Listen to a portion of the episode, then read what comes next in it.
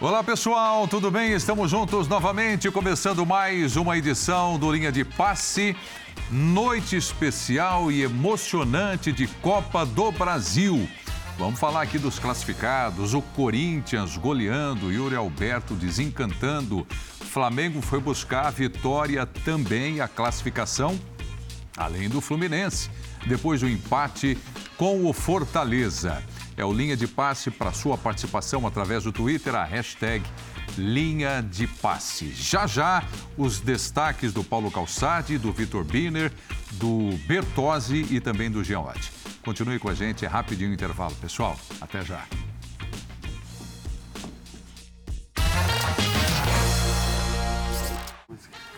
Olá pessoal, estamos de volta. Vamos nessa com linha de passe nesta quarta-feira. Olha, vamos juntos até uma hora da manhã. Paulo Calçade está aqui comigo, vai trazer o primeiro destaque. Tudo bem, Calçade? Olá, Preto, companheiros, para você que nos assiste. Bom, deu Flamengo de um lado, deu Corinthians do outro. No caso do Corinthians, é um time que você observava o rendimento no primeiro jogo e não dava, assim, demonstrações claras de que pô, vai passar vai fazer três. Né?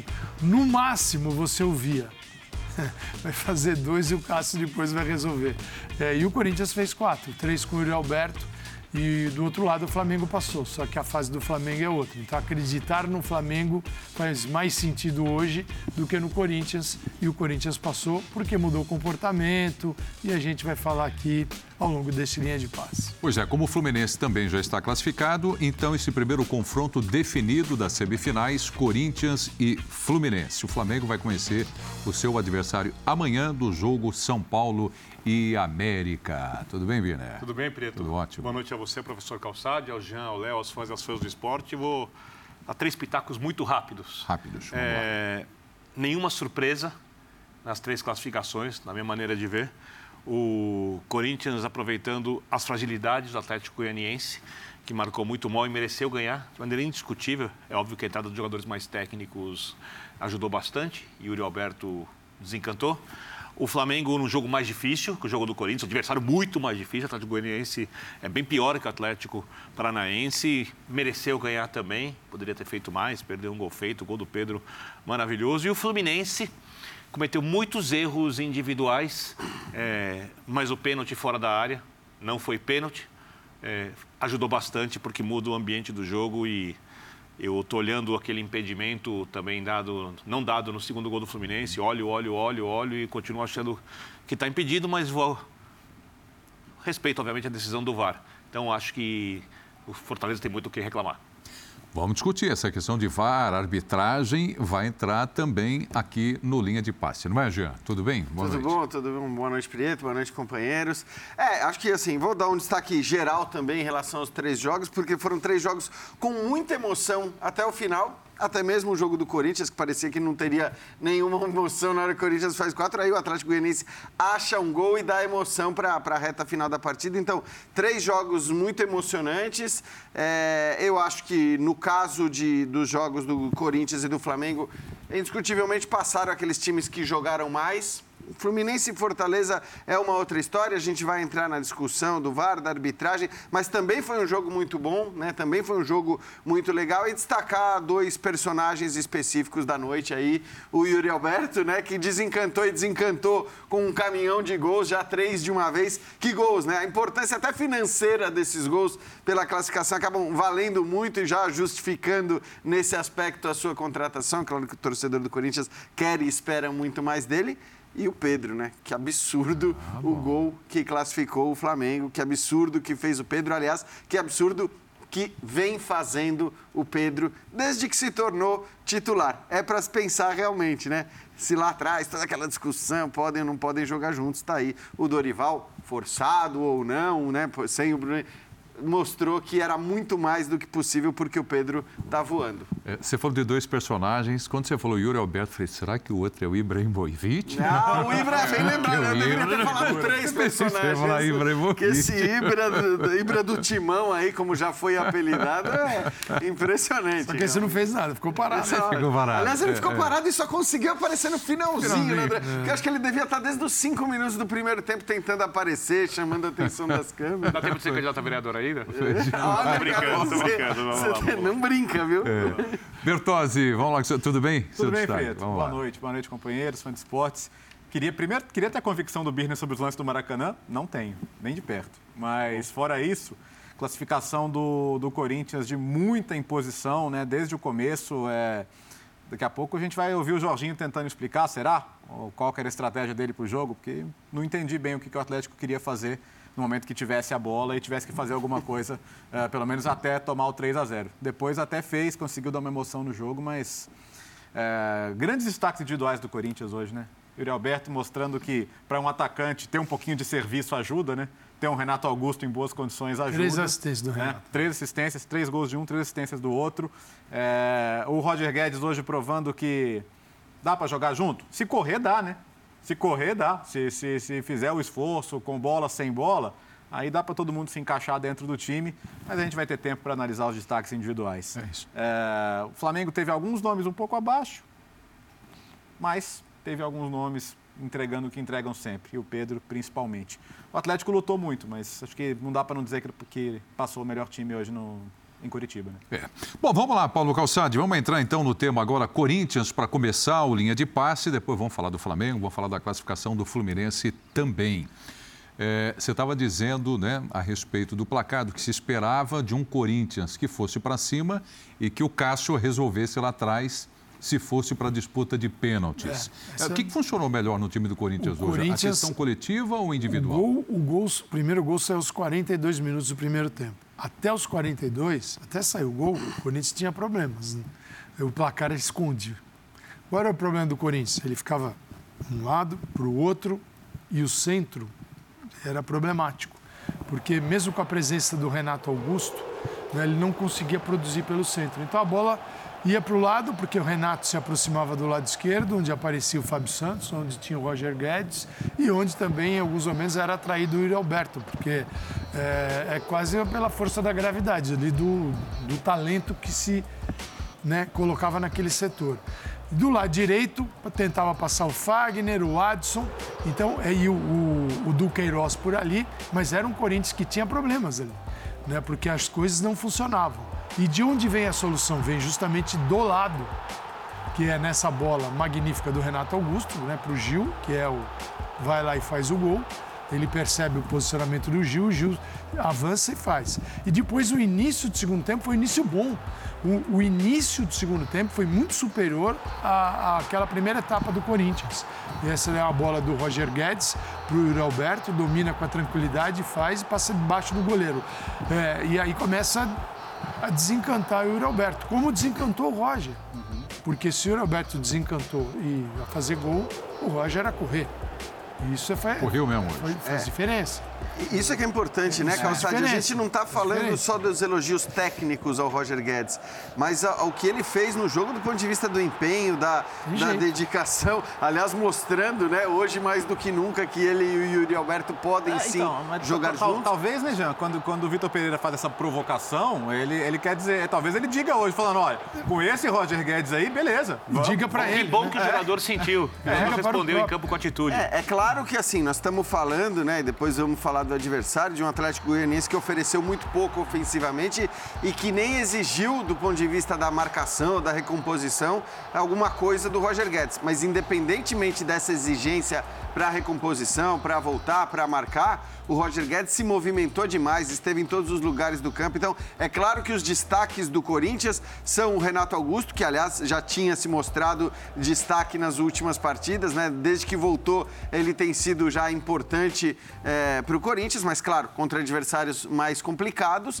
É, dessa vez, o Renato Augusto jogou muito, o Yuri Alberto fez os três gols, mas o Roger Guedes também precisa ser destacado porque foi um cara já muito criticado. A gente mesmo criticou e critica muito o Roger Guedes pelo quanto ele é, não corre para falar, para falar a real. E hoje ele correu demais, independentemente de correr para recompor ou não, ele se movimentou e demais. E aí vem as palavras do, do Vitor Pereira, que ah, não pegou bem no vestiário. Essa instituição do vestiário precisa ser desvendada em algum, em algum momento, porque não pegou bem, que ele disse que os caras estavam de barriga cheia lá. Simplesmente o Atlético Goianiense sufocou o Corinthians no primeiro jogo. Sim. O Corinthians não tinha. Você falava, os caras estão de barriga cheia e de feijoada. Não competiu e ela foi jogo. servida no vestiário porque eles não correram. Aí vem a cobrança, o placar adverso, um estádio lotado, uma derrota para o Palmeiras. É, você começa a olhar para frente e fala assim: Poxa, eu vou sair de tudo e vou ficar com o brasileiro, que é muita coisa, mas não vai ser o campeão. E aí? Aí vem uma atitude diferente. E isso faz toda a diferença no jogo de futebol. Uma atitude é você igualar teu adversário na vontade, na garra, na raça, nas divididas. Fisicamente é o ponto inicial de todo o resto. Aí que nós vamos falar da técnica, da tática, porque se fisicamente você não está apto, ou porque não tem condições, ou porque não quer, porque às vezes não quer. Não. O que, que fez o Vitor Pereira hoje? Quando baixou, ele tirou. Teve uma bola que o Atlético saiu jogando e o Roberto não conseguiu chegar. Não tem problema. Entrou o Júnior Moraes e entrou o Giovani. Na vaga do Roger também. Para quê? Para correr, porque o placar está super favorável. E ao colocar o Giovani, é, o Duqueiro, o time, o Corinthians passou. O, ao colocar o Juliano, falei Giovanni, não sei de onde tirei. Ao colocar o Juliano, o Duqueiroz, ele já estava só carregando e não estava passando. Uhum. E era, precisava de alguém que passasse a bola. Então, assim, tudo funcionou. Agora, o Atlético não pode esperar tomar três gols para chutar uma bola no gol. É, então. É... Aí tem o outro lado hoje. Claro. Antes de entrar no assunto do Atlético, tem uma coisa que eu acho que você foi um pouco exigente, professor, quando você disse que o Corinthians tinha problemas antes do gol. Porque eu concordo contigo, que o time circulava a bola e não tinha entrada hum, pelo meio. A bola caia sempre no Renato Augusto na direita, dali saíram acho que uns três ou quatro cruzamentos antes do gol, uhum. do, do, antes, antes do 1 a 0 Mas não dá para exigir isso. O que eu, eu acho, o que você imagina ser aquilo que o time pode produzir, porque, é, é como é, você mesmo disse... Sabe qual é o ponto, Bini? É, começou muito bem, mas ali depois dos 15, 20 baixou muito, né? Eu, eu concordo, mas o Atlético... o Atlético começa a te empurrar, o Bini, assim, ó. Então, mas como, é, então, mas como é um mata-mata e é um jogo em Itaquera com a torcida do Corinthians, o jogo, para mim, eu, eu, diria que o time teve algum problema se ele passou a sentir o jogo desconfortável em algum momento. Eu acho que ele nunca ficou. A impressão era sempre que o Corinthians, uma hora, quando fizesse o primeiro ah. gol ele atropelaria. É, não ficou nervoso porque é. o gol não estava momento. Saindo, né? acho que é, então... o Atlético não ofereceu risco. Acho que o jogo foi tranquilo. Então, é. eu entendo que o desempenho não é o ideal. Aí você deve estar pensando no Corinthians contra outras equipes mais fortes, mas é, não diria que teve problemas. Poderia assim. não ter vindo, né, Porque é o seguinte, não, se, pelo, se não jogar um pouquinho pelo centro, para acessar o Yuri Alberto também... Não, eu entendo o que você está dizendo. É difícil. Quando sai o gol, aí começa a acontecer tudo isso. Que dá uma dissolvida naquele jogo do, do Atlético, que era fechar o Corinthians. Tudo bem, pelo lado, é, uma bola do Renato pelo lado, hoje, ela é muito perigosa, até porque a qualidade da bola do Renato é absurda, né? Mas foi uma, uma bola que entrou para o Gil, a primeira. E aí as coisas ficaram mais... Mas talvez, né, Calçade... Mas foram aí, assim, primeiro, minutos. porque eu penso meio como o Birner, quer dizer, quando você tem esse contexto de jogo, Cara, assim, é, a gente vê muitas vezes acontecer, inclusive com os grandes times na Premier League.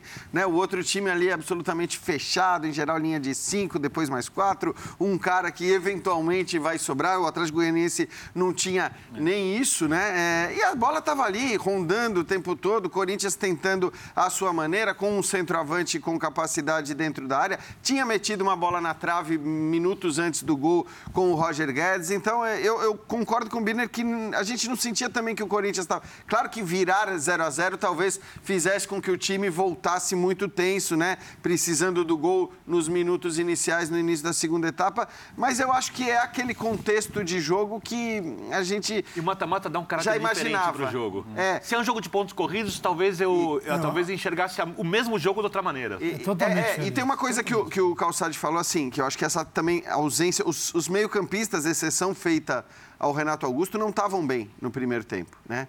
Os dois meio-campistas. Claro. É... O, o, Fausto fazia mais a saída, eu acho, acho que o Fausto sim, o Fausto está entendendo. Ele, ele já entendeu uma coisa, que é dele e o time precisa.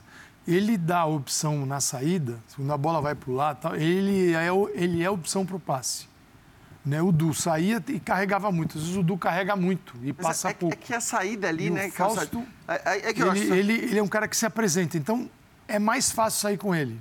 Porque ele facilita o jogo para ser o o Corinthians não tinha dificuldade para a saída, né? Até pela postura do Atlético era Goianiense. Era quer que dizer, passava, na verdade, o tal do último terço era Aí onde o jogo, né? é, era onde o jogo acontecia. E aí, eu até olhei para a escalação e falei, cara, essa é a escalação mais técnica que o Corinthians pode ter em campo com o que o Vitor Pereira tem disponível.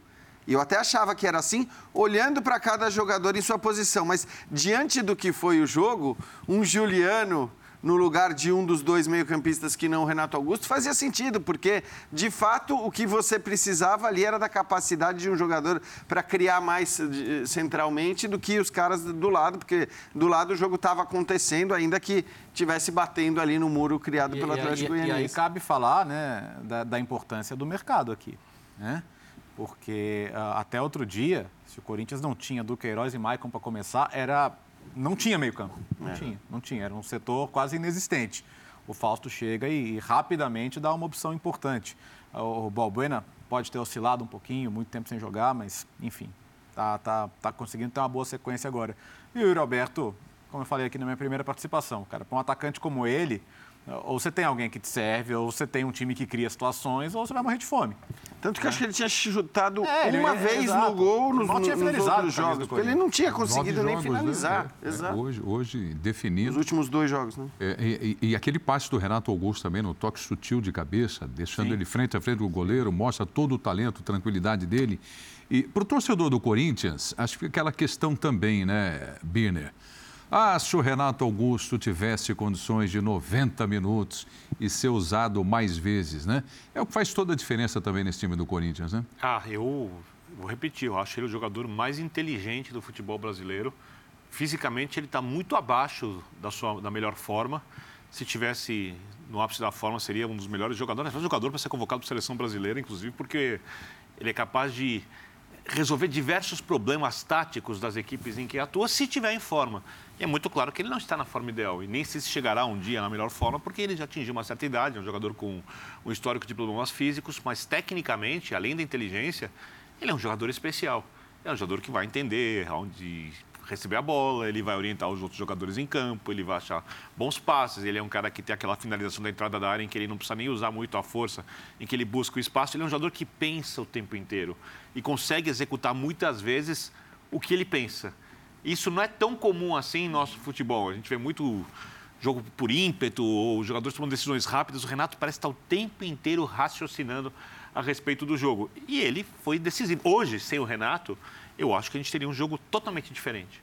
Totalmente diferente. Um jogo em que esse controle do Corinthians talvez não acontecesse. Em que o nossa, Corinthians talvez. Nossa, seria tudo. É, em, que, em, que, talvez até esses cruzamentos, o que, o que abre o placar do jogo, não aconteceria, não teria a mesma qualidade, aí depende muito mais da ultrapassagem de um jogador pelo lado, ou do lateral descendo, ou de um velocista, um do Watson. É, se o Gustavo tivesse, começando, tivesse começado jogando, supondo que o Renato não jogasse, é, tendo um jogo muito mais previsível, o Renato torna o jogo para o adversário mais difícil, porque ele vai entender alguma coisa em campo que o adversário precisa entender também. É. Então, esse é o terceiro, seria uma outra temporada. Esse é o né? terceiro né? jogo no nível superior na arena pelo placar também. Uhum. 2 a 0 no Boca, na fase de grupos Libertadores, 4 a 0 no Santos Sim, e o jogo de hoje. E o jogo de claro, o jogo do Boca tem uma tensão, Libertadores da América, é, o Boca estava esvaziado, mas era o Boca. O Santos hum, foi abafado, porque o Corinthians também teve uma atitude competitiva superior no nível de hoje e o de hoje também foi especial. Então são, assim, como pergunta é como manter, se jogar um campeonato pontos corridos, a gente está falando do mata-mata. Se quiser esperar o mata-mata agora, tudo bem, mas se fala assim, e no dia a dia, como é que faz isso? Para ser sempre assim? É. Não dá. É, porque Não, não, não, ele Mas o não que, isso, o que o jogo de hoje trouxe de novo para o Vitor Pereira? Porque o futebol tem isso também, né? Eu acho que ele trouxe. A cada Paz. jogo você traz É, algum, pri- primeiro- alguma Primeiro ele trouxe a né? paz, Paz, que era o mais paz. essencial, porque já tinha um monte de gente é- falando né, da pressão, da possibilidade de demissão. Traz a brincar com Aquela- ele, né? Hoje- É, mas hoje é o- assim que é, né? É assim hoje, que é. o, hoje o nosso companheiro PVC noticiou, né? Falou com o Duílio e tal, e que a ideia é manter o Vitor Pereira. Foi uma das coisas que a gente discutiu aqui na segunda-feira. Tá bom, Vitor, tá, mas e aí, e o futuro? Né? É, não, dá para ficar à mercê de saber se o técnico vai tal. Não tá, que você precisa terminar o ano, mas você já tem que planejar o ano que vem, não dá para esperar. Então, acho que nos objetivos do ano, você. Libertadores, acho que caiu para um adversário indiscutivelmente melhor. No brasileiro está numa boa posição. Na Copa do Brasil agora você está entre os quatro, Vai sabe? Qualquer jogo que você pegar aqui é difícil, mas não foi uma campanha ruim de qualquer maneira. Então, assim, acho que as, as- é claro que o corintiano quer sempre o quê? Ser campeão de tudo. Mas para o ano que o Corinthians tinha, é, e, e para colocar as bases para o que pode ser um 2023 para almejar outras coisas também, tá indo bem. Então acho que foi, foi importante. O jogo de hoje manteve o time vivo na temporada. Vivo, vivo, O Campeonato vivo. Brasileiro Sim. ia brigar por uma vaga da Libertadores, mas Claro. ia ser aquela coisa. E, e outra, né? Nós estamos falando de uma temporada em que o Corinthians foi eliminado para o Flamengo na Libertadores. Ok, não, não se exigia mais do que isso. Você não pode exigir mais do que isso. Você pode até dizer, ah, deveria ter oferecido mais resistência, poderia ter passado. É uma outra história. Mas exigir que passasse do Flamengo na Libertadores não dava.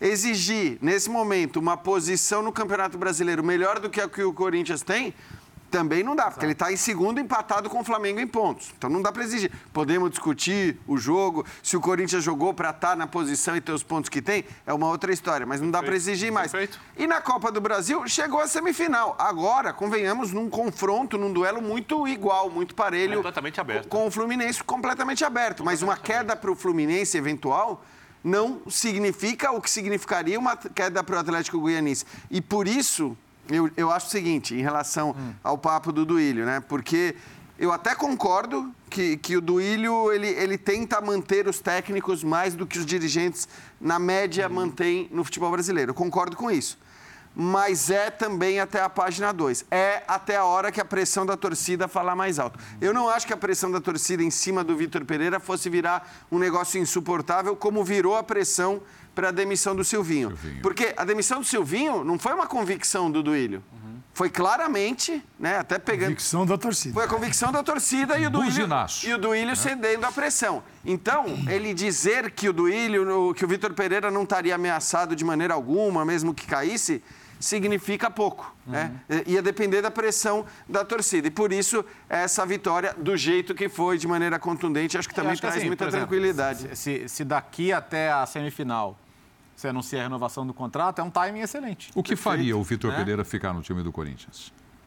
Um projeto capaz É. de fazer com que ele consiga competir no nível que ele imagina ser necessário para ganhar campeonatos aqui. Eu entendo que ele precisa pensando- acreditar. Não é financeira a questão, dá para mais. voltar à discussão Não, da sim. última entrevista. É, não mas é? pensando na realidade, naquilo que você acredita que o Corinthians, que o, que o Duílio possa oferecer para ele. Ah, não. O Corinthians Preto, o Corinthians tem que melhorar a gestão do futebol. Se, sim, quando você, quando você observa, indo a fundo, sim, todo dia tem um acordo com um jogador que você nem lembra que passou lá e ele, o Corinthians deve 5 milhões, 6 milhões, 1 milhão e meio, não sei o quê, paga em 10 vezes, todo dia tem. Sim, isso é uma gestão. é, e jogadores que vieram, você fala, pô, cara, realmente, né, esse cara é legal, uma boa contratação. Gestão do atual grupo político, mesmo que não seja do jogador foi pedido, presidente, vale jogador lembrar. foi pedido até pelo Tite, né? Que, então o Corinthians precisa melhorar a gestão. E você pergunta o que tem que, o que tem que ser feito para ficar o Vitor Pereira. Por exemplo, o Yuri Alberto vai ficar fica até o meio do ano que vem. É pouco. O Balbuena está emprestado. O Michael está emprestado. Então é o seguinte, não dá para fazer e não dá para você fazer futebol dessa forma. No meio do ano vai sair, você vai sair um zagueiro, um jogador de meio de campo e um centroavante. A tua, o, teu, o centro do teu time aqui vai embora. Não pode, você tem que acertar isso antes. Então é ter uma gestão técnica no sentido de ajudar a formar uma equipe não só para hoje, mas para amanhã também. E o Corinthians tem trabalhado para fazer o time de hoje. Então, tudo isso é para o time de hoje. Fausto Vera, para o time de amanhã. Tem um jogador. Todos os outros, os miúdos para amanhã. É, mas os, mas esses estão né, lá Calçade? dentro. Estou falando, os graúdos é assim, chega e.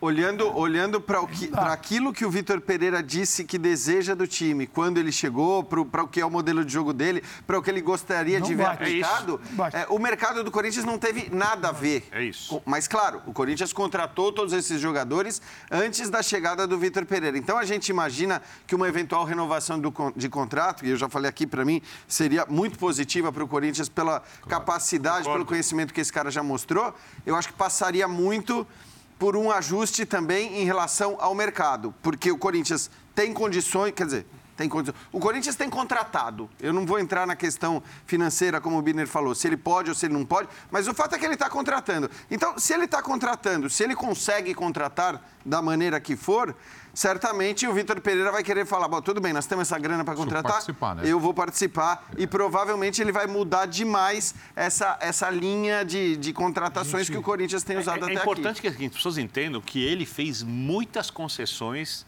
a respeito do que ele acredita como futebol ideal para se adaptar à realidade que, na verdade, não passa de um elenco incapaz de oferecer a ele aquilo que ele imagina como futebol para ser campeão dos principais torneios. Ele está totalmente adaptado ao futebol brasileiro. E as concessões foram feitas por tem, ele. Não foram feitas pelo clube, não foram feitas pelos jogadores. As concessões foram feitas pelo treinador, que é um cara rodado, experiente, que pode fazer um time jogar um nível coletivo que a gente no Brasil aplaudiria. E ele precisa ter jogadores para que o time atue assim de agora em diante. Eu só acho que, pensando um pouco nisso, e não vai, obviamente, jogar assim até o final do ano como ele sonha, é, depois dessa classificação, o Corinthians precisa tomar decisões. É, e precisa falar para o treinador, da minha maneira de ver. A Copa do Brasil passou a ser uma prioridade. O que é necessário para que eu tenha o time mais inteiro na semifinal e ainda consiga competir buscando uma vaga na Libertadores via Campeonato Brasileiro, que seria, digamos Acho assim, que isso o precisa ser dito a ele? É, acho que agora Eu, tá não, eu claro. acho que. Não vou dizer mais então. Eu acho que isso precisa ser dito abertamente à torcida. Mas você Porque que a torcida compra isso. Mas eu acho que Eu, agora eu, tá, assim, agora eu tá acho muito que isso tá claro. meio, tá Não, meio não. ace- aceito por todo Léo, mundo. Léo, eu sei, mas quando ele chegar e não colocar É. algum jogador que é importante num jogo mais difícil do Campeonato Brasileiro, contra um time que tem a rivalidade, esse tipo de coisa, e o time não conseguir o resultado, é bom que esse argumento Mas, na é- ponta da língua do técnico. Não, mas, então, eu, eu é- sei que não resolve, mas, acho que para muita gente Eu acho que assim, a partir de agora, Agora, os é. dois jogos com o Fluminense são os dois jogos É mais isso. importantes do E- ano e- pro corintiano. e ele vai administrar o Renato Augusto. Então, mas Ok, aí, ao ok, contrário, beleza. mas não é nem só o Renato Augusto, Você tem só o Renato Augusto para Aí eu começar. acho o seguinte, que vai mudar completamente o que foi o Corinthians até aqui, porque a gente falou muito que era difícil entender a, a- a lógica do Vitor Pereira. Qual que era o critério que ele usava Uhum. para escalar um time na Libertadores, o outro no Brasileiro, um no Clássico, outro no jogo contra Ele um falava time quem menor? tá, quem tá melhor pra jogar. No momento, mas ele não fazia o olhar para frente. É, e acho que isso era discutível, de fato. Eu até cheguei a falar, para mim isso era discutível porque o Corinthians não parecia ter uma linha mestra ali de, de, de determinação de, bom, peraí, nós vamos priorizar isso ou vamos priorizar aquilo. Teve Você- o ponto daquele clássico com o funcionou, Palmeiras, né? De, de- de Funcionou? discussão. Não, funcionou. Era discutível, mas funcionou. Ele, Mas- ele caiu contra o Flamengo Não, e tá numa boa bem. colocação no Então, brasileiro, então funciona- você final eu do acho que Brasil pode escolher agora. Eu repito, eu acho que funcionou, Funcionou. muito mais nos resultados do que nas atuações no Campeonato Brasileiro especificamente. Mas eu não tenho dúvida que agora está muito claro. E agora, provavelmente, o que ele vai fazer. É o seguinte, fim de sema- ah, meio da semana que vem não tem é, Libertadores, o Corinthians está livre. Ok, então pô, possivelmente vai, quem não tiver para estourar, vai jogar no final de semana. Eu tenho certeza que no outro final de semana, véspera de jogo contra o Fluminense pela semifinal da Copa do Brasil, não é o Renato Augusto que vai ser poupado, não. Provavelmente vai ficar todo mundo sentadinho ali no banco, um ou outro eventualmente vai jogar, mas agora ficou fácil fazer aquela priorização que Decisão, o Corinthians, em momento Só algum, lembrando fez. que ele é um europeu e eu imagino que ele já tenha entendido isso. É. Mas um europeu abrir mão de colocar o time principal no Campeonato Brasileiro para jogar a Copa Nacional é algo atípico. Então eu acho que uma conversa é necessária, não custa nada. Mas né? acho que ele está sacando, ele está sacando Eu acho que ele tudo tá sacando, mas- já. Mas, como você disse, Birner, qual que é a intenção dele aqui? Ser campeão. Ele é um rapaz inteligente, ele já entendeu que ser campeão brasileiro ele provavelmente não vai. E da Copa do Brasil faltam quatro jogos para ele ser. Ele ganhou, o Corinthians passa de fase e leva 8 milhões agora. Que é importante. Até pensando E- no mercadinho aí que a gente estava falando. o, o, ci- o vice-campeonato, porque quem chega lá, se o campeão leva 60 milhões, o vice leva 25. A premiação é É o fantástica. seguinte, 25 milhões, pensando no que é o pior, a pior situação para quem chega à final, é o valor, dá 5 milhões de euros. É. O Corinthians vende qualquer jogador por 5 milhões de euros, entendeu? É, então, é só para entender o valor. E esse dinheiro cai na hora, cai assim, não fica assim. Faz o Pix. Não, esse dinheiro Faz- o Pix, faz o dinheiro, o dinheiro não, não, vai receber. não É, vai receber em 2028, É, né? entendeu? Parceladinho. Recebe o dinheiro, passou, está aqui o dinheiro. Então é um dinheiro que faz para o Corinthians uma diferença, porque o Corinthians é, ele vende. Se você pegar, eu sempre digo isso aqui, se você pegar o Corinthians, ele tem um preço médio de jogador, se você estabelecer, você vai entender, ele tem um preço médio. Assim, de muito raro você ver uma venda de 7, 8, 4, 5, 6, 4, 5, 6, 4, 5. É nesse, Porque nesse quem patamar. chega já sabe com quem está lidando. É. Enquanto não sair disso, você não negocia. Quando o Flamengo e Palmeiras saíram disso, começaram a falar, passa, passa amanhã, passa aí, não serve. E começaram a vender muito melhor. Quem está com a corda no pescoço vende de qualquer jeito. Bom, vamos fazer o seguinte: quero trazer agora números do jogo, a classificação do Corinthians na Copa do Brasil. Vamos colocar na tela aí, vamos lá.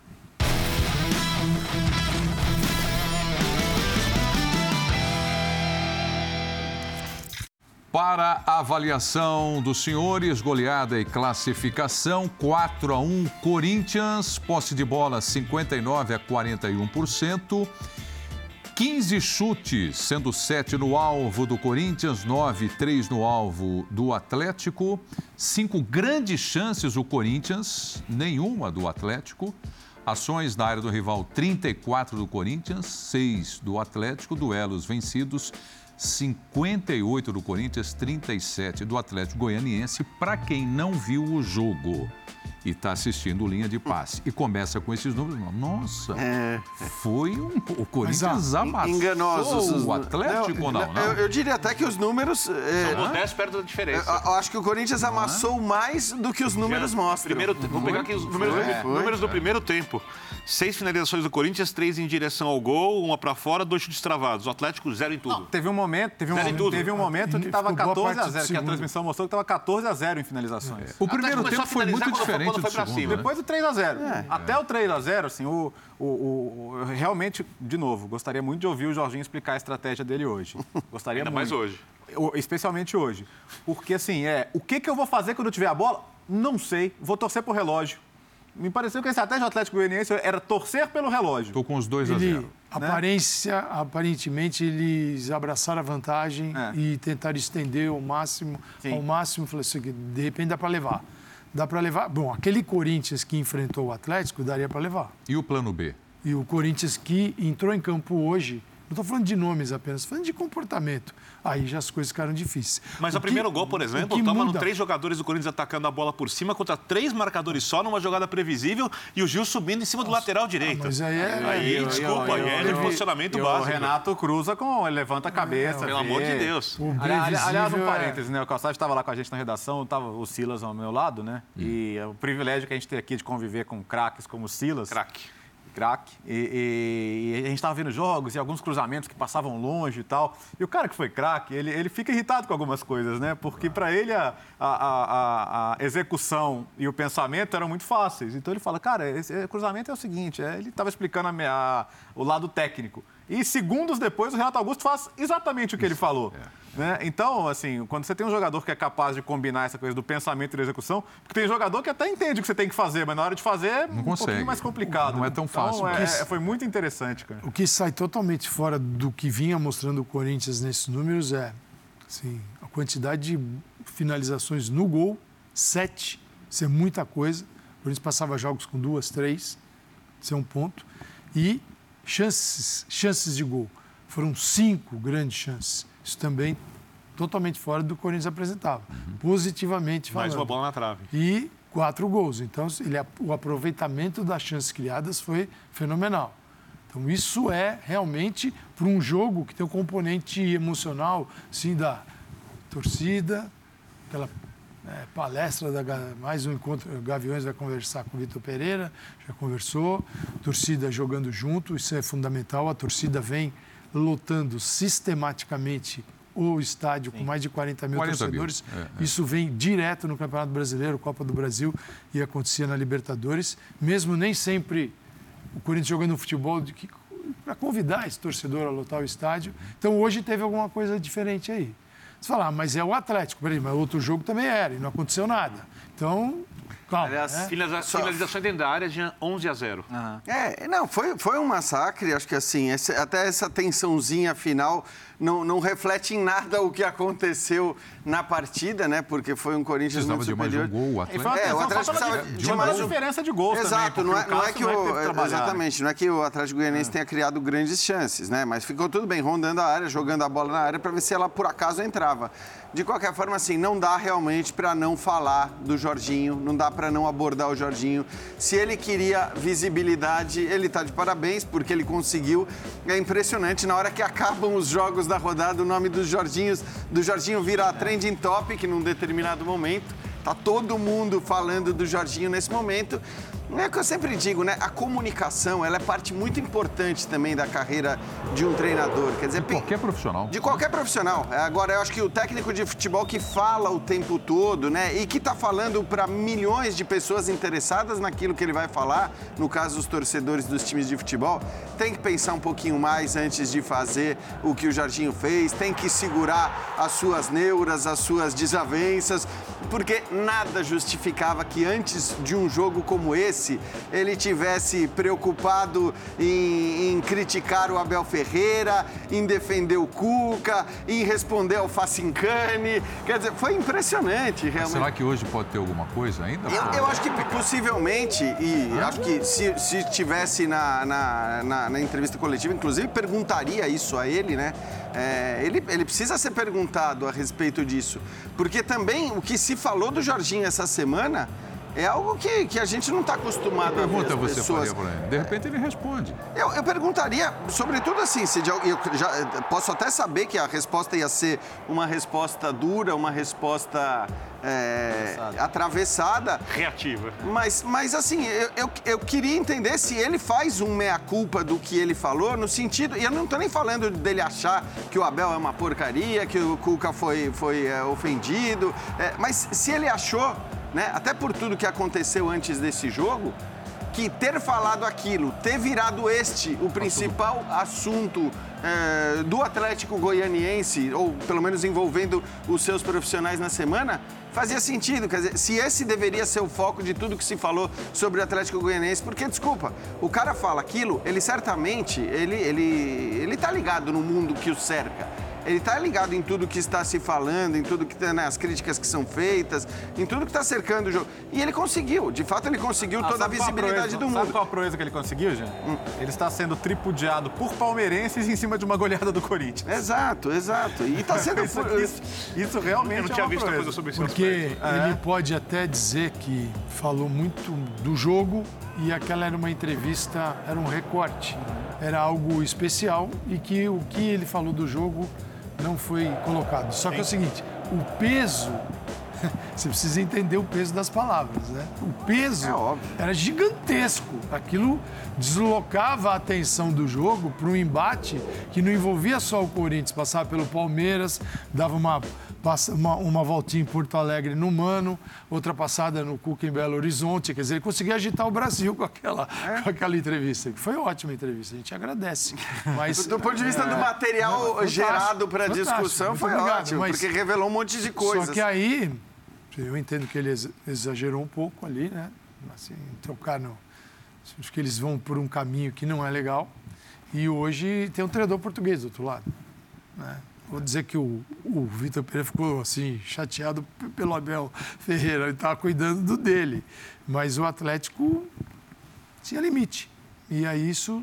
O futebol tudo é usado. Isso aí é uma coisa que você tem que respeitar, principalmente no Brasil. E sabe o que é curioso, Calçado? Isso faz diferença. Você cai no vestiário. Eu, eu, eu ouvi, eu ouvi é. de, de, uma pessoa bem informada que o, quando, quando o Antônio Oliveira assumiu o Cuiabá, o Jorginho deu, deu auxílio a ele, com, com informações, com características. Quer dizer, ele, ele ajudou um profissional de fora a se ambientar aqui. E, e, esse tipo de declaração faz parecer que a gente quer criar um terreno hostil para quem vem de fora. Não nessa declaração, mas lá atrás, por exemplo, Exato. quando ele falou da história do, do, do hino do Brasil, é, né? Da, das reclamações do Abel. É... Esse é o ponto. Não é para ser um território hostil para ninguém. Todo mundo tem que trabalhar. O que eu acho mais estranho nas palavras do Jorginho é ele se chateado porque o treinador. Ele já falou isso, falou uhum. nessa aqui, já tinha falado lá atrás. Não, olha o jeito que eles, eles desrespeitam a arbitragem. Pô, você está preocupado com o árbitro? Pô, eu fico feliz da vida. É, que tem um treinador preocupado com o árbitro, o primeiro que eu conheço. Dizer, mas o que o outro falou é um desrespeito ao árbitro. Que você fica, gente. Não, e, e, fora que, é. né, Calçado, Nesse campeonato de desrespeito ao árbitro. Se tem algo que é um padrão no futebol brasileiro, é infelizmente, é o desrespeito ao árbitro Exatamente. pelos jogadores, pelos Exatamente. técnicos, pelos dirigentes, por todo mundo. Claro, a arbitragem não ajuda, a arbitragem brasileira é muito ruim. Não se ajuda. A gente não discute isso. Não. Mas em metade das reclamações, dos exageros, e esses de fato muito também pelo Abel Ferreira, mas não só por ele, é... metade das reclamações não fazem sentido. Sempre criticado e, e é o tempo todo isso. isso. E o Jorginho não reclama de todos os técnicos brasileiros. O Mano, por exemplo, está no mesmo nível do Abel Ferreira de reclamação de, treina... de arbitragem. Concordamos? Você já ouviu o Jorginho falar não. do Mano. Então tem alguma coisa que o Jorginho tem de é. fato, é. não sei se com o Abel, com os estrangeiros, enfim. Olha, deixa eu passar por um assunto aqui, já já nós vamos falar do, do Flamengo, que se classificou, e também o Fluminense. Mas a gente precisa trazer aqui para discussão hoje o Roger Guedes. Uhum. Né? Porque em vários momentos ele foi criticado né? pelo torcedor, é, pelo próprio Vitor Pereira pela imprensa. E hoje teve alguns destaques aqui. Antes de começar o programa, é, pelo menos dois comentaristas aqui citaram o Roger Guedes. Hoje o torcedor está feliz, está satisfeito? É isso que ele espera do Roger Guedes? Ele sai aplaudido. O, o Calçado falou uma coisa, o básico de um jogador de futebol num clube de futebol é é, você olhar para ele e falar: esse cara está fazendo o máximo. É esse cara está assim, no, no, em termos do compromisso, em entrega, termos da né? atitude, Postura. da entrega, entrega. É, não, não tem nada mais. Ele pode errar. É, é, o, o, torcedor não tem problema com o jogador que comete um erro. É, ele tem problema com o jogador que, que ele sente ali que, que, que não está 100% entregue. Não está fazendo o mesmo sacrifício não, é... que ele está fazendo para ir à arquibancada. É. Então, porque muitos amigo, ali estão no sacrifício quando, disso quando, aqui. Quando o Vitor Pereira vem falar é difícil jogarem juntos, porque ele olha o Roger Guedes perdendo a bola, enquanto todo mundo está correndo para recuperar, ele está ali olhando, dando aquela cercadinha, mas não é aquela cercadinha não. 100%, é só para ficar por ali mesmo. Hoje não. Hoje ele se movimentou pelos dois lados do campo, deu opção, mas perdeu a bola, vai pressionar, vai brigar pela bola. É, é, quando o jogador faz isso, não tem motivo para criticar. Correu, deu né? duas finalizações que a gente viu aqui nos Acertou melhores a bola momentos, na trave, na trave, e ainda deu um passe para gol. Poxa, legal. Você hoje merece ser aplaudido. Aí a tua pergunta seria, está absolvido? Não. Não, e, isso é um jogo. e outra. Então, exatamente, não. né, Acho que a questão é, um é, isso vai virar padrão? porque eu também insisto boa, que, assim, eu, eu comecei o programa elogiando o Roger Guedes, né? Quer dizer, eu comecei falando dele porque acho que ele merecia os elogios. E sempre defendi que ele fosse escalado ali do lado esquerdo, né? Onde ele gosta de jogar, porque eu acho ele muito bom de bola, com a bola no pé. Agora, para ele convencer o, o Vitor Pereira para valer, eu acho que a gente vai precisar ver o comportamento dele num jogo contra um time mais poderoso. Por que, que eu estou dizendo isso? Porque, de fato, o Atlético Goianiense hoje abdicou de jogar por, por três quartos da partida. Um time que, que, que exija mais dele nessa Isso. parte. E que, e que exija Vocês mais dele. Mais. Não, eu, o que mais. eu quero dizer é o seguinte: vai pegar um Flamengo, ele vai acompanhar o Rodinei, que hoje, quando atacou, atacou muito bem. bem ele hoje. vai dar uma força na, na, na, marcação do Everton Ribeiro. Se pegar o Palmeiras, vai acompanhar o Mike ou o Marcos Rocha. O Fluminense, vai. numa semifinal. Então, exato. Então, é. eu que também. Samuel Xavier. Vai, Samuel Xavier. É. Entra em todas. Né? Então, uma vamos ver, do... quer dizer, acho que essa essa, é, é a resposta que, que o Vitor Pereira provavelmente ainda espera, embora hoje não tenha crítica. Pra quarta-feira, 17, tá bom. Tá bem. Então, tá bem, vírgula, a gente continua nos próximos não, anos. Não, eu, é eu, acho que a gente precisa... Né? A gente precisa é. Então, hoje foi bom. É, eu acho que se o jogador passar a entender isso, tem uma coisa que é da própria construção do jogador, inclusive quando ele tiver a bola. Porque eu não acredito no jogador que olha a partida de uma maneira quase relaxada quando o time não tem a bola e quando a bola chega no pé dele ele está na sintonia ideal. Eu acho que a sintonia ela é constante, desde a preparação até a hora que o cara entra em campo, a capacidade de se manter concentrado. E se ele começar a ser um jogador coletivo, pensando no coletivo, pensando na camisa, pensando no clube, eu acho que quando a bola cair nos pés dele, ele vai ser um jogador melhor do que ele é. E ele, tecnicamente, é um jogador para ser titular da equipe. Legal. Com a bola. Então ele tem que, se, digamos assim, mudar um atenção- pouco como jogador, né? Chama atenção é isso, né? Que alguns jogadores não conseguem perceber o que fazer para ser melhor, para serem melhores, para melhorar. Ainda mais. um Romário cara- foram poucos. E no- hoje em dia seria Ainda mais um cara assim que veste uma camisa de uma torcida que tem por natureza não aceitar outro comportamento senão o 100%. Né? Esse- sempre, historicamente, o Corinthians é assim. Claro que ela olha para o placar. Tem 100% de doação aqui, tomou três, pô, o bicho vai pegar depois. Mas o que você não pode é ter um, um, um lado falho. Você tem ali a galera batalhando e um jogador que não vai fazer isso como deveria. E aí você cria o quê? Uma zona para o adversário jogar. O adversário, hoje, teve mais dificuldade, mas outros tiveram facilidade. Domingo, o Corinthians, se ele jogar, vamos ver como é que o Vitor Pereira vai administrar isso. Ser um Fortaleza. Fortaleza, vamos falar de Fortaleza e Flu- Fluminense Fortaleza, está num nível, voltando a um nível chato de enfrentar. Então é um bom, um bom dia para falar sobre o tema. Só contar uma história muito rápida, Prieto. Uma historinha? Muito rápida.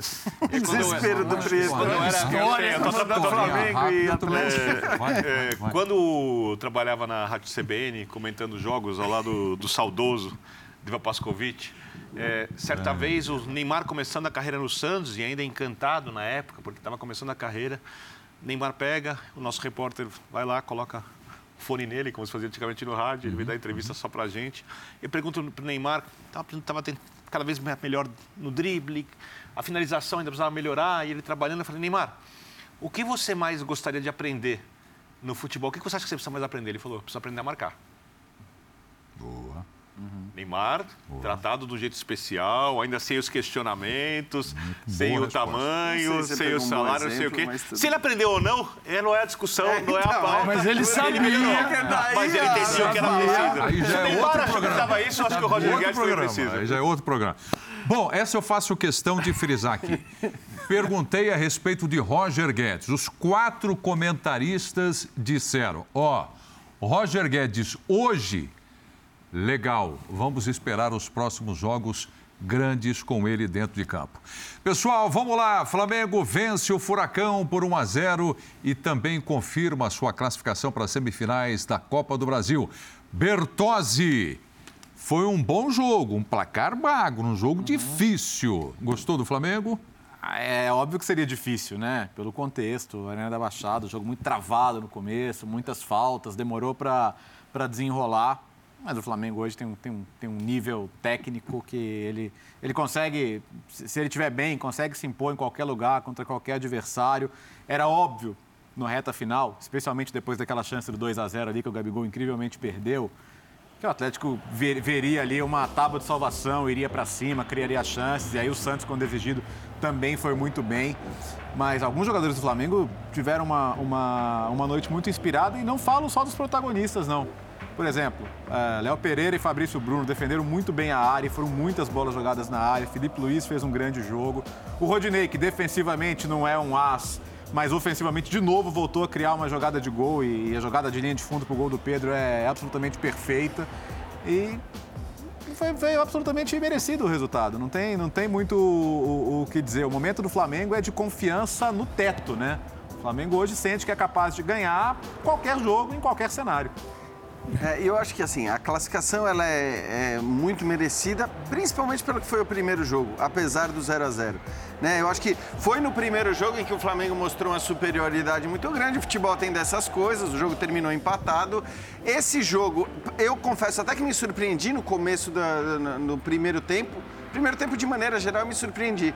Porque ao olhar a escalação do Atlético, eu falei, ah, aí, Filipão vai manter aquela pegada do, do Maracanã, não quer nem saber. E não foi o que a gente viu.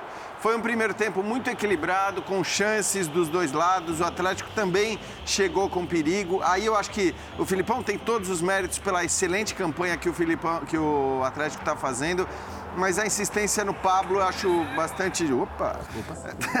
bastante discutível. né, a, a, a insistência ali no Pablo pelo que os outros caras também estavam jogando, embora hoje ele não tivesse o Vitor Roque. Então, é, é só essa pequena ressalva eu faço. E aí aquela história, assim, o Flamengo foi melhor nos 180 minutos, indiscutivelmente. Hoje, eu acho que, você vê que os destaques que o Léo cita são todos eles da linha defensiva.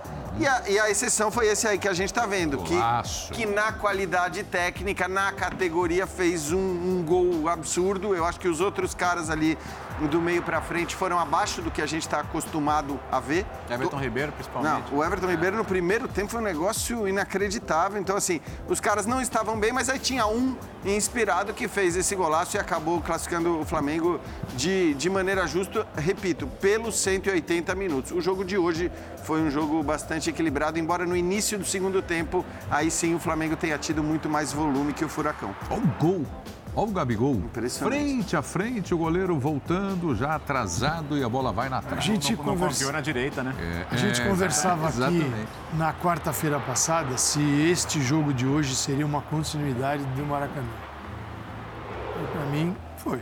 É, mas o, o, Furacão saiu mais no mas, primeiro tempo, pode né? ter saído, mas se você encontrava o que, que, o que, que o Felipão tinha que fazer, eu acho que estrategicamente ele pensou uma saída que muitos pensariam. Flamengo com o Dorival é um Flamengo já era assim anteriormente, mas com o Dorival isso é muito mais forte, que é um Flamengo que você tem pelo centro a grande virtude. Uhum. Isso não quer dizer que não vai fazer, criar jogadas de gol pelos lados, é a cobertor curto, você não vai barrar o teu adversário o tempo todo. E hoje ainda tinha o Vidal.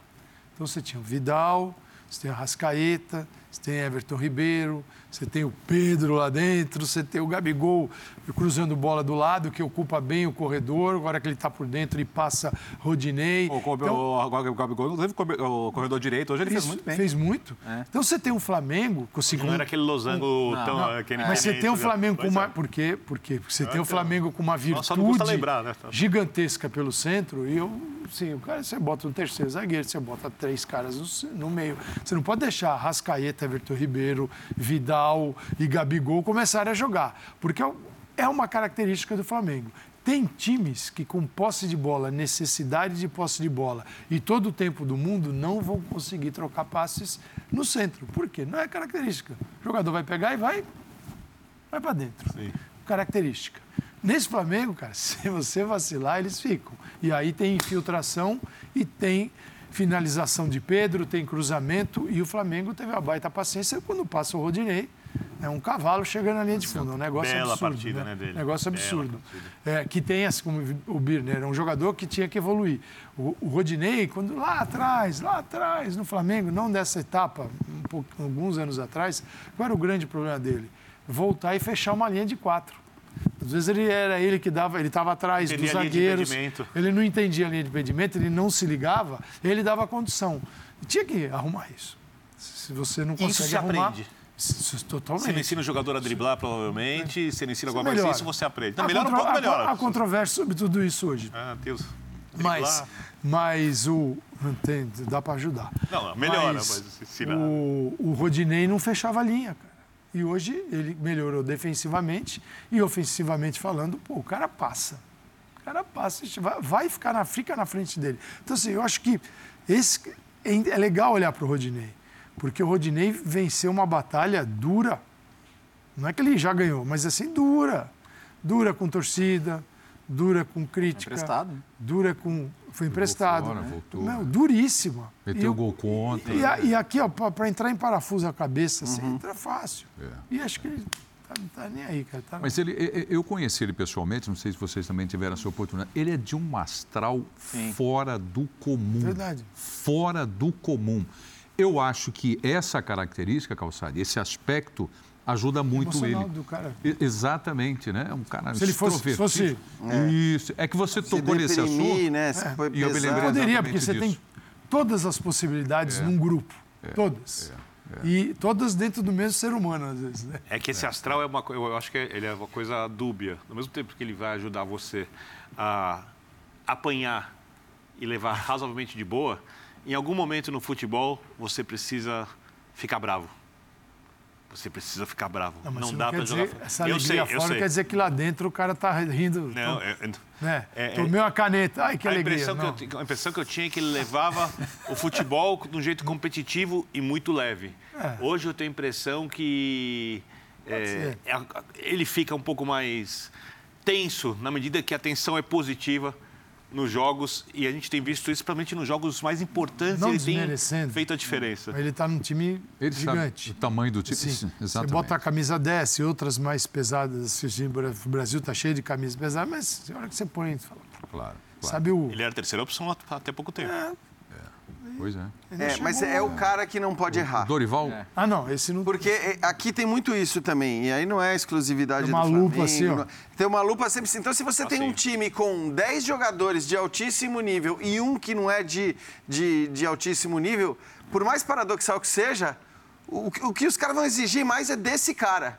Porque, assim, já vai ter aquela predisposição de Vamos dizer... dar exemplo? Não, esse cara não é jogador para esse time, nesse... coisa." Eu tô falando de maneira geral, tá? Não Vamos tô- dar exemplo de jogo de hoje. Aquela bola no poste que era o Rodinei, não o Gabigol. Ah, sim. E o time eliminado. É. É. Mas não precisa, mesmo com ele classificado, ei, Rodinei, ei, aí era o Gabigol. O Gabigol tudo bem, mas Quando ele fez um gol contra, não lembro Rodinei. exatamente qual jogo. vamos pro Dorival? Por exemplo. seria pau nele. Dorival? Dorival. Dorival? Dorival, opa. Bora? Por favor. Dorival Júnior chegando no linha de passe para falar da classificação do Mengão. Vamos lá. É, nós temos já definidos Fluminense, que tem jogado um futebol muito bonito. Nós temos o Corinthians, que volta a fazer um grande resultado perante seu torcedor. E temos a definição de São Paulo e- e América Mineiro. É, duas equipes que é, são muito bem treinadas e que, com certeza, uma passando, merecimento total, pelo que vem apresentando ao longo da competição. Então, como que nós vamos dizer que a equipe que vencesse hoje estaria já credenciada? 25% de, de possibilidades a cada uma das quatro. Para que se confirme tudo isso, nós vamos ter que ralar e trabalharmos muito, mais do que aconteceu hoje, porque com certeza o nível de exigência vai sendo aumentado a cada fase. Olha, eu acho que nós não temos isso, nós não temos esse tipo de preocupação. É, é prazeroso você ver isso. Quem está entrando está dando uma resposta. Quem está saindo, está saindo com o mesmo nível de atuações. É, eu falo assim, puxa, eu vou tirar o, eu vou tirar o, o Thiago, ou vou tirar o João, porque tiveram uma atuação bem abaixo do que vinham. Não, a regularidade ela tem sido muito boa. É, é, em todos aqueles que tenham entrado. Olha, está sendo difícil apontar um jogador que não tenha atuado né, dentro de uma média assim razoável para bom é, em cada partida. Então, eu acho que esse conjunto é que tem feito a força da nossa equipe. É, eu tenho que tentar manter essa unidade o máximo possível. Vidal entrou, foi muito bem, jogador tranquilo, equilibrado, um jogador experiente, fez a, o seu trabalho ali com desenvoltura, é, dando equilíbrio à equipe, dando um timing importante ao meio campo. É, cada, cada um deles tem uma característica que, melhor aproveitada, faz com que o nosso time ganhe muito. E em todos os momentos que o Vidal tem entrado, e quase que em todas as partidas, ele também tem se sentido muito bem e confortável na equipe. É a segunda partida que ele inicia. Então nós temos que ter calma, porque ele ficou um tempo muito longo parado, para que nós não tenhamos uma surpresa desagradável daqui a pouco. Temos que ter essa paciência com ele, mas estou muito satisfeito com a qualidade e aquilo que todos têm apresentado. Tá aí o Dorival Júnior, 25% de chance para cada Eu discordo. equipe nas semifinais. Ele não vai falar. Mas não é ele, que- mas não é ele que vai falar isso, né? Tudo bem, mas É, é, é, pode falar e eu ficar quieto também. tudo bem. Eu adoro o Dorival. Imagina o? Dorival ali, olha, tem 90 Não, ele e os outros 10 Eu acho que dividem eu em tenho três. 80, tem 10 pro Corinthians, 10 pro... É que tem formas diferentes de você discordar. Você discorda do que ele falou, da postura do dele? percentual. Eu acho que do outro lado, meio a meio. É. Do lado dele, o Flamengo, se pegar o América 85, 15, 90, 10. Se pegar o São Paulo. Mas você acha que ele deveria? 30 você acha que ele pro São deveria? Paulo. Você acha que ele deveria falar Não, isso? ou não, Não, deveria. É. Ele falou que ele tem que falar. Ah, sim. Então, sim. Você não discorda. Eu tô falando que eu tenho que falar também, eu acho. Assim como se É você, quem decide pergun- quem tá assim vendo. como se você perguntar para o adversário dele, seja São Paulo ou América, ele não vai falar que ele tem a mesma chance que o Flamengo, não ganha nada com isso. Claro. É, Absolutamente normal. exato. Até mesmo antes do jogo acontecer, né? O Flamengo é, mesmo, é. o time mais forte, sobrevivente na Copa do Brasil. Então, não, não há como não tratá-lo como favorito. Sendo uma Copa e não um campeonato, em que um detalhe, uma expulsão, um gol perdido. Hoje, um gol perdido poderia ter mudado tudo. É. Arbitragem. Pessoal, Arbitragem. E ele tem uma agenda cheia. Copa É. do Brasil, Libertadores, Brasileirão. Brasileirão. Eu acho que o maior mérito do Flamengo hoje, passando rapidamente por isso, é que o Filipão conseguiu dar ao jogo a cara que ele queria.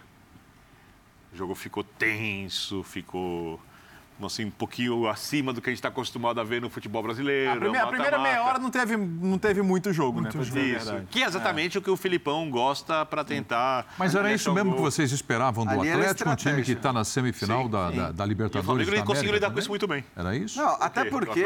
O que se esperava do, do Ele devia ter Furacão? montado um time com mais construção, com um pouco mais de saída de jogo, mas ele optou por montar um time ali com três jogadores que pegam muito no meio, três zagueiros, tentar pressionar a marcação. Era. Passou isso aqui dele não, não empatar o jogo. e- Então, Não, pros eu, eu não diria nem ó, ó, empatar, porque as- acho que é verdade, você tem Só razão. digo pelo placar, Mas eu diria, 1 a no 0. segundo Ele não tempo, o criou, Flamengo volta bem melhor do que o Atlético Paranaense, né? Os, os- os 20 minutos iniciais do Jogou segundo. mais no O ataque. Flamengo estava com O volume tava- o gol que ele quando- não tinha o- o gol mostrado quando até saiu então. tava maduro. É, agora, no primeiro tempo, embora eu concorde com tudo que foi dito, que é é claro que aquilo é estratégia do, do Filipão, inclusive acho que o time deu uma abusada nas faltas ali, né? Pegou, pegou duro, chegou algumas chegadas mais duras tal. Enfim, foi uma estratégia que, que tem a ver com a escolha do Filipão, mas apesar disso. O Atlético conseguiu chegar também. O Atlético conseguiu criar algumas chances dentro do que foram as chances na primeira etapa, né? As chances do primeiro tempo elas não foram muito claras. É, aí eu só discuto a escolha dele pelo Pablo porque acho que não é pegar no pé do Pablo não, mas eu, eu acho que todos os últimos jogos que a gente tem visto do Pablo, eles não, eles não têm justificado a escolha dele para ser um cara, inclusive, né? Para esse tipo de jogo que ele optou por ter hoje. O, o Pablo, para jogar de costas, ele é engolido pelos zagueiros. ali, Exato, cara, foi exatamente. Não é a posição dele. Não tem o que fazer. E, e, só- e mais um detalhe, a gente sempre critica, falamos já hoje um pouco sobre arbitragem. Eu quero elogiar a arbitragem. O jogo difícil para o árbitro. Klaus. Jogo difícil para o Klaus. Klaus Ele conseguiu conduzir o bem. jogo sem que o jogo ficasse muito picado, porque algumas coisas, obviamente, ele tem que marcar. Ele conseguiu conduzir a partida na maneira certa, não teve exagero nos cartões, não teve omissão nos cartões, na minha maneira de ver. Conseguiu adotar um critério o jogo inteiro. E esse era um jogo no limite para um árbitro mais fraco perder a mão do jogo. O Birner, eu estou plenamente de acordo com você, mas é, é incrível como a gente vê muitas vezes as mesmas pessoas que defendem uma arbitragem de Premier League no Brasil, né? Aquele deixando o jogo rolar, deixando que as chegadas mais duras façam parte do jogo, exigindo que o Klaus tivesse terminado o primeiro tempo com é, 11 cartões amarelos. Quer dizer, então, só- não é o dá, futebol. entendeu? Só- É, é o você futebol, escolheu o que só- você Só um quer, destaque. não de acordo Para com a ter convivência, com a arbitragem, circunstância para do trazer jogo, do arbitragem time. De Premier League, tem que trazer a índole, né? o comportamento. Você não dá para não dá para separar desse jeito. Você traz o árbitro de Premier League aqui, ele não sabe. Eu lembro, lembra quando o Fará, Eduardo Fará, que foi presidente da Federação Paulista, começou a trazer árbitro de fora? Castrilli. Veio, veio um. Era um alemão, era um árbitro famoso. Era um árbitro bem famoso. Eu estava dentro de campo, num jogo do Campeonato Paulista, aqui pela ESPN. Cara, saiu uma confusão. O árbitro não conseguia acessar a briga. Ele não tinha, ele não tinha acesso à É verdade. Ele não tinha por onde chegar nos jogadores na briga. Ele não sabia. Não Ele sabe como lidar com ele não isso, né? sabia lidar com Diferente, aquilo. Não, não- não- ele desconhecia aquilo. Então, assim, seria é muito bonitinho falar: tem que trazer a arbitragem da Premier League para cá. Traz a Premier League para cá e manda a nossa arbitragem junto com os jogadores para lá. E vai ver o que vai acontecer. Helmut Krug. É, é o- exatamente. Ele, não- Isso, cara, eu estava dentro de campo, eu falava, cara, o cara não consegue que chegar. tá ele não Que consegue chegar na confusão, fazendo, Preto, né? Porque o bolo não. Muito diferente. Não, é muito diferente. É um pacote inteiro, né? É um pacote todo. é. No mundo, sabe, no papelzinho é fácil. Deixa eu, eh, eu gosto muito de, de discutir personagens e, e hoje está se apresentando aí o Pedro para a gente discutir. Marca um golaço, classifica o time com esse gol de bicicleta E os dias estão passando, a Copa do Mundo está chegando e a convocação também. E tá mudando para ele. Vai ser convocado. Tá mudando Vai ser a convocado. Tem, tem Vai ser jogo- convocado? Tem jogos Vai. em setembro. novos O- ventos. O, o Rubro Negro É? vai se chatear porque vai Com ser razão. agora durante a temporada. É, mas vai ser. O, o Tite deixou bem claro aqui no, no resenha, né? Vai ser É, assim, para bom entendedor, pinga a letra, né? Ele falou sobre característica e tudo isso. mais. É uma característica dele. É, Só o Pedro Então, mas, mas essa é a questão, porque eu acho que se tivesse um cara comendo a bola no futebol brasileiro, jogando como beirada ali, jogando pelo lado, Não esse cara não ia. Não ia. Ele não ia, ele não tinha a possibilidade de estar na Copa do Mundo. Não tem espaço. Como a gente está falando de um centroavante, de um centroavante que a gente sabe há muito tempo que tem muita qualidade, mas que jogava pouco, a verdade é essa, ele jogava pouco, é, a gente está falando de um cara que tem enormes chances de estar na Copa do Mundo. Eu, eu imagino que ele vá ser convocado sim em setembro. O aumento da lista. Está em cima. É, Característica desejada. E o momento, cara, assim, é, é- isso é. Ele deixou claro, né, Calçado, que os três a mais são do meio para frente. Futebol é uma loucura, né? Porque. O técnico precisa Mas chegar no fala de meio. Gabigol, Até né? pouco tempo atrás, o Pedro era assim, a característica é que a, a característica do Pedro, É ela é muito, ela é necessária e desejada, que é de um jogador realmente ele, ele, ele manda ali na área, ele sabe olhar. O que o finalizador. Calçado gosta, tem faro de gol. Não, eu isso eu nunca falei. Não, não gosta? nunca Fora falei. de gol? Ah, não- assim, O odor do- das Eu, redes? eu acho que quem deve estar lamentando é o Matheus Cunha. Deve estar lamentando essa. é, é o, Uhum. Porque é o cara que, teoricamente, era alternativa para essa posição, mais com característica de centroavante, Ele centroavante. é melhor como definidor de jogadas ali na então. área. E, e tem um negocinho que muda tudo né, no futebol. Porque uma, é difícil convocar jogador para a seleção, porque todo mundo quer jogador. Então teve a época do Hulk. Aham. Tite era um louco porque não levava o Hulk. É, é. Aí o Hulk deu uma Perfeito. queda. Bem lembrado, Sumiu. Calçade. Essa turma sumiu. Aí teve a galera do Rafael Veiga. E eu não estou diminuindo desses jogadores, eles são extraordinários. Apenas que você precisa ter um. Você precisa ter um equilíbrio nessa história de chamar ou não chamar o jogador. Porque senão você está montando uma seleção nova, você parte do zero toda a convocação. Uhum. Então, teve também o Rafael Veiga. Aí o Scarpa fez assim. Vum. É. Rafael Veiga deu uma baixadinha, a turma do Rafael Veiga desapareceu. Agora, o Pedro, ele não tava, ele não tinha. O cara não jogava. Não, não- Não, não- ninguém não- podia ninguém pedir podia a convocação pedir. do Você Pedro. fala assim, meu, o Pedro não está jogando, ele é um grande jogador, é, mas onde é que está o brilho, onde é que são os gols? E agora, se você pega os números, a interferência do Pedro, no, de- a partir do momento de chegada do Dorival no Flamengo, com gols mais assistências, está batendo quase um gol por jogo.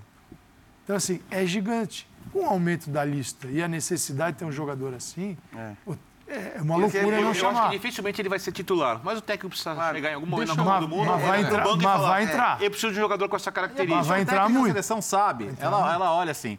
Primeiro, você vai procurar onde? No primeiro escalão do futebol, que não é o nosso. Né? Exato. Você não achou lá? Vamos olhar com calma. É isso, né? Então, eu exato. acho que é um caso muito claro aqui. E aí é bom lembrar só, né, Bertozzi, que a gente teve nesse final de semana, inclusive, a entrevista do Gabriel Jesus, que vai, para mim, ele vai para a Copa do Tem Mundo, que né? Ele, Ele Ele vai. que. Ele vai, mas por tudo que ele faz, taticamente, Baita etc e jogador. tal. Mas ele dando na entrevista a João Castelo Branco falando que, cara, agora ele é nove, agora ele é centroavante. E ele quer ser no Arsenal esse centroavante. Que é uma, é uma declaração muito diferente das declarações que o Gabriel Jesus eh, deu nos últimos anos todos, inclusive aqui no Bola da Vez. Porque ele sempre falou que preferia jogar pelo lado, preferencialmente pelo lado esquerdo, mas com o Guardiola estava jogando muito bem pelo lado direito. E agora ele se auto-intitulou também um 9. Então ele pode até ser visto também com esse 9, como este 9 para a seleção. Mas características diferentes da do centroavante, centroavante, da do cara mais eh, Só como o Pedro. complementar o Pedro Ivo, Ah, não, eu vou colocar na tela. vai colocar? Pode ser? Então pronto. É, vamos colocar na Vamos tela, embora. porque Tá é, nós recebemos o Tite aqui, vocês conversaram com ele e, e algumas coisas importantes foram ditas, Ah, é como isso mesmo. vocês mencionaram aqui, e o Tite hoje falou, e ali, olha, a Rádio Globo, é, agora há pouco, né, ele disse, olha, abre aspas, não vou fugir da pergunta. Pedro tem característica muito especial para enfrentar times com linhas baixas. Tem que ter opção de jogador com essa característica na seleção brasileira. Discutível. Basicamente o que ele disse aqui no resenha. É isso, né? É isso. Quase com as mesmas palavras. Confirmou, ele, né? Ele reitera. É o chamado convocou. O Convocou. Bom, o, no- o nosso Pedro, já tá- Pedro o está nosso na Pedro já seleção. está garantido. Então, É? o nosso Pedro, Pedro Ivo, já está garantido. Que copia os palpites do Facincani sempre aqui antes das rodadas do Campeonato Rapaz, Brasileiro. Como é que é? Sério, hein? Copia os pa- os palpites do Facincani antes da rodada do Campeonato possível. Eu Brasileiro. te defendo aqui no linha, te defendo, mas aí você Eu vem dar defendo o Pedro Ivo, eu amo o Pedro Ivo. Na Maluça Vivo te defendendo. E na Copa todo mundo fica no banco, né? Vão ser 15 no banco, se tiver todo mundo à disposição. Então não é que ele precisa até escolher Hoje, quem vai pro banco. né? hoje você tem para a seleção. Eu só- não quero mudar de assunto, não. O Neymar. na seleção brasileira. O Neymar pode ser o, o jogador ocupando essa vaga. Aprendeu a marcar, né? Segundo Falso o- 9 o aí.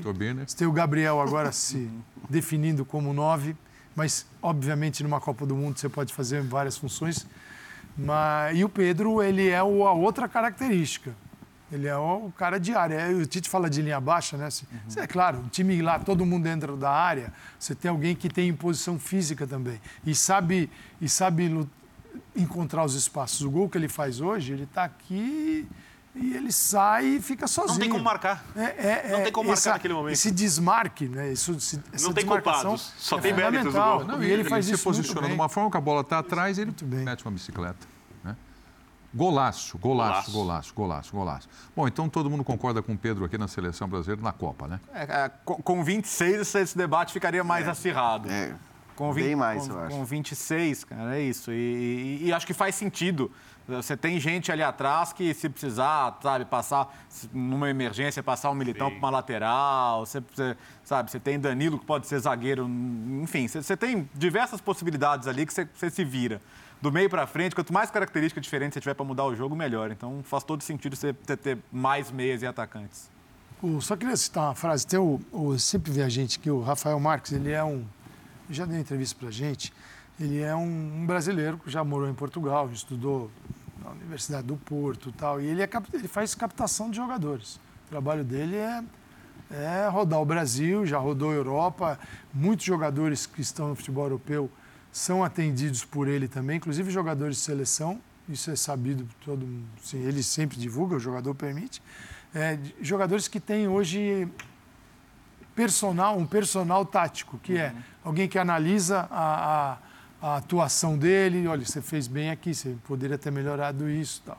E o Rafael é muito experiente nisso. Ele colocou, deu uma tuitada falando do Pedro o seguinte: Pedro é uma joia raríssima, é um diamante, é um em um milhão. Trabalho captando jogadores há anos. Não me lembro de um jogador tão raro. Pedro é Copa de 2022. Jogando faz sentido, todo, todo sentido. Aquele Pedro no banco de reservas era, era outro jogador. Então, o Pedro, se for, tem que pagar um jantar para o Dorival. Maravilha. Legal. Bom, vamos falar do time do Fernando Diniz, então, agora? Classificação, o empate com o Fortaleza por 2 a 2 vantagem na primeira partida. Vamos lá, Geode, Fluminense vai ser o adversário do Corinthians. Classificou-se hoje com empate por 2 a 2 É, eu acho até que o empate por 2 a 2 ele refletiu muito o volume e a produção dos dois times, tá? A gente vai ver isso mais ou menos, inclusive, nos, nos melhores momentos. Agora, é claro que toda a discussão, até pelo por como estava o jogo na hora do lance do pênalti, toda a discussão vai se dar em cima da, da arbitragem, já está se dando em cima da arbitragem, da penalidade. Eu acho que é, o Fluminense é um time que continua produzindo bem, que continua jogando bem, é, ainda que no primeiro tempo não tenha tido as chances tão claras. É um time que consegue trabalhar bem a bola, é um time que no início do segundo tempo estava conseguindo é, fazer isso. Então eu consigo ver muita qualidade nos dois times e por isso que eu acho que o placar por 2 a 2 ele não só é, de alguma maneira reflete o que foi o jogo, mas ele reflete um pouco o que são essas equipes e a qualidade dos seus treinadores, que para mim continua existindo. Vale lembrar, né? O, o Fluminense já foi vaiado na ida para o intervalo, o que me parecia um pouco cruel e que talvez tenha levado muita gente a já imaginar aí, aí a derrocada, né?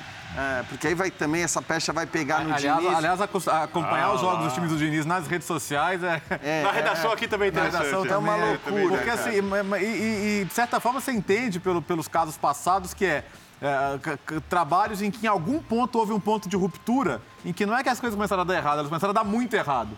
Então você somava o 3 a 0 do fim de semana com esse 2 a 0 parcial, com uma Isso, possível exato. eliminação em casa, você falava, pô, será que de novo vai, vai, a coisa vai desandar? Mas o, o Fluminense teve o mérito de se recuperar bem, assim, acho que as falhas têm que ser corrigidas. O, o- o Nino, que é um ótimo zagueiro, foi mal, o Manuel foi mal também. É, os dois gols, é. acho que do Fortaleza, dos né? nascem de É. falhas defensivas, falhas dos zagueiros especificamente, é, ainda que você possa também discutir ali a liberdade para o passe no meio-campo. Uhum. É, e aí nós estamos vendo o lance do pênalti, né? Então, ô, Birner, por que você está tão convicto que o toque foi fora da área? Eu, eu- Nossa, olha isso. Não, eu, eu não Olha consigo. isso. Pra mim é pênalti. Eu não consigo ter certeza Ele- que, que o contato não acontece na O linha. passo começa fora da área, o contato é dentro. Não, não, é, e assim, Não, sem, não, sem mas o- convicção. Não, o falar, calçade, Ele é, tá saindo da área. é que ele Paulo. tá, ele, ele Ele tá, é, saindo da área. mas o contato, Essa, essa mas o câmera... contato, mas o contato é produzido lá dentro. Não, mas então... é- Eu tenho ouvido muitos o árbitros fora- falarem quando uma, ar- uma fora- falta começa de- fora da área e termina dentro, é pênalti. O raciocínio tem que Aí valer. começou Não, mas, na área. o mas, inverso. mas, mas aí não é um puxa, não é um agarrão. Então, eu, eu vou... Aí é um contato no- nos- nas pernas. Eu entendo o que o mim é Bertozzi está falando pro, pro Birner, quer dizer, porque eu penso assim também, eu não consigo ver como algo claríssimo, indiscutível, mas justamente por não ser algo claro e indiscutível, eu não consigo olhar para essa imagem e com essa imagem afirmar foi pênalti e, portanto, mudar a primeira decisão, que foi a decisão de campo. Quer dizer, é, a- de novo, a gente sempre fala, e eu vou insistir sempre nisso, que quando você olha a imagem do VAR, para que ela mude uma decisão, não pode restar um pinguinho de dúvida. Você tem que olhar aquela imagem e falar, tá certo. O- o- o- a, a decisão foi mudada porque o árbitro errou dentro de campo. Eu não consigo olhar para essa imagem e afirmar com a contundência que o VAR afirmou que essa falta foi dentro da área. Eu até tô com a impressão do Birner, de que ela Pra foi mim, fora... essa falta foi fora da área. De, de que ela Eu- foi fora da área. Eu não estou com essa dúvida toda. Eu concordo com a sua, com o seu pensamento sobre como tem que ser o VAR, mas isso não tem que ser modificado na semifinal da Copa do Brasil num país onde as coisas não funcionam assim. Então, eu acho que o critério que eu não gosto deveria ter sido utilizado. Deveriam ter chamado o árbitro. Va- Vale lembrar que o árbitro não foi chamado para ir ao VAR, ele, ele acreditou no que os assistentes do VAR determinaram. E para mim, até esse momento, eu tenho elogiado muito o Fluminense. É, o Fluminense é um dos times que eu mais gosto de ver jogar. Mas hoje eu não gostei do primeiro tempo do Fluminense. Eu acho que o Fluminense produziu pouco com a bola. Erros individuais, o primeiro gol é um gol do chutão, tem três erros, tem erro do zagueiro, erro da marcação, tem tudo quanto é tipo de erro. O segundo gol também é um lançamento longo, aí pelo menos tem uma construção do Fortaleza. Primeiro tempo do Fluminense, individualmente, ruim, coletivamente abaixo do que tem produzido. O jogo estava difícil para o Fluminense e esse pênalti, porque é o mata-mata, vira tudo que acontece no jogo. Vira o astral do jogo, vira o clima do jogo. E eu acho que o pênalti não aconteceu, porque o lance foi fora da área. Então, o Fluminense, para mim, tem jogado o futebol elogiável, que bateu no teto. Lá na redação, eu ouvia de tudo, né? Você, você conhece. Ah, não é novidade que o trabalho É, do então, Diniz é. é, É, não tem basicamente fôlego. Ah, não é. sei o quê. É, Algumas pessoas, social. outras gostam também, né? Tem toda aquela discussão de futebol quando a gente está é aqui fora das maldade, câmeras, né? É eu só, maldade, hein? só olhando ali, eu só acho que sem esse pênalti, é, não tinha virada.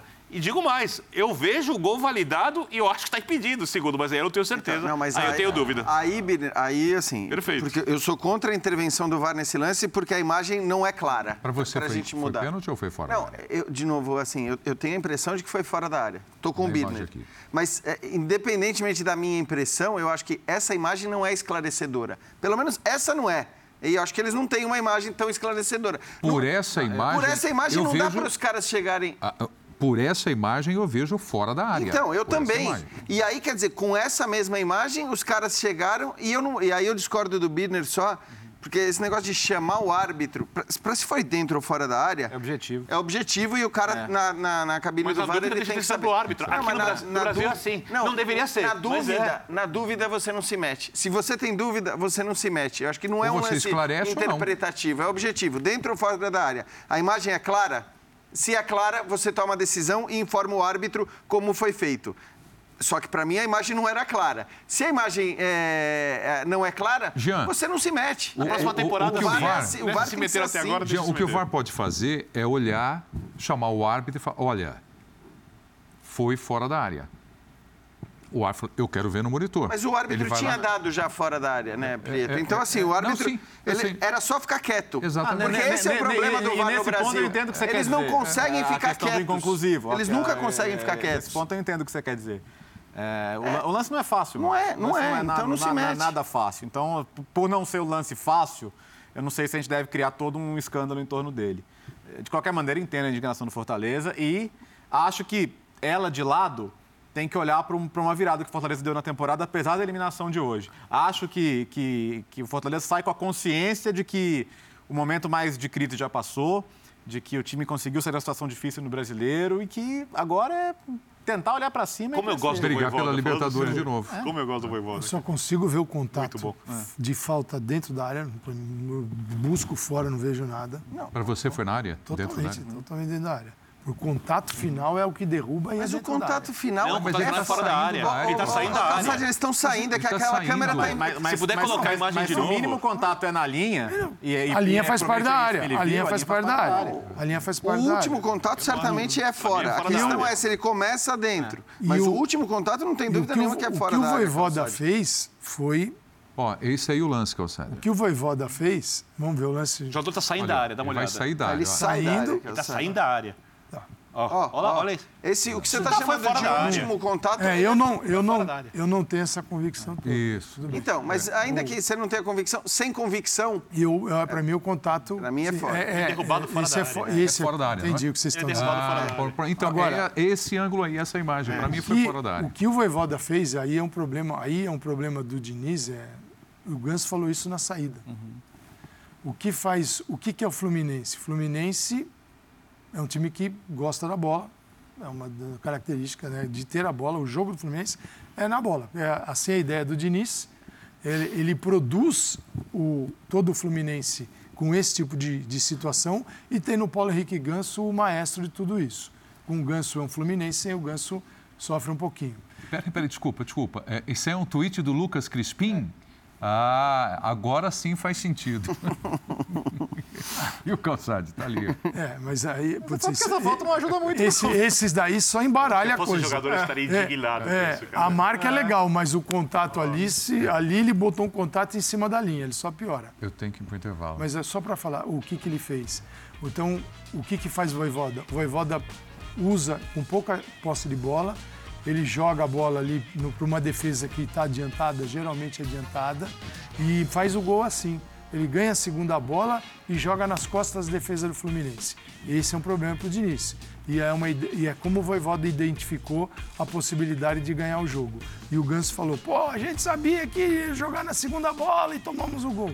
Tomaram os gols e depois se salvaram. Vinheta no começo, com o professor Calçado comentando. E vamos é pro intervalo, heresia. voltaremos Não, mas já, é que acabou. Respeito, Até mais. Estourou linha. estourou linha. Muito obrigado pela sua companhia nessa edição do Linha de Passe. Um abraço, Bertozzi. Tchau. Abraço, Jean. Paulo Calçade. Amanhã tem mais. Abraço, Birner. Saúde e paz a todos. Até a próxima, pessoal. Tchau. Obrigado. Principalmente no Twitter.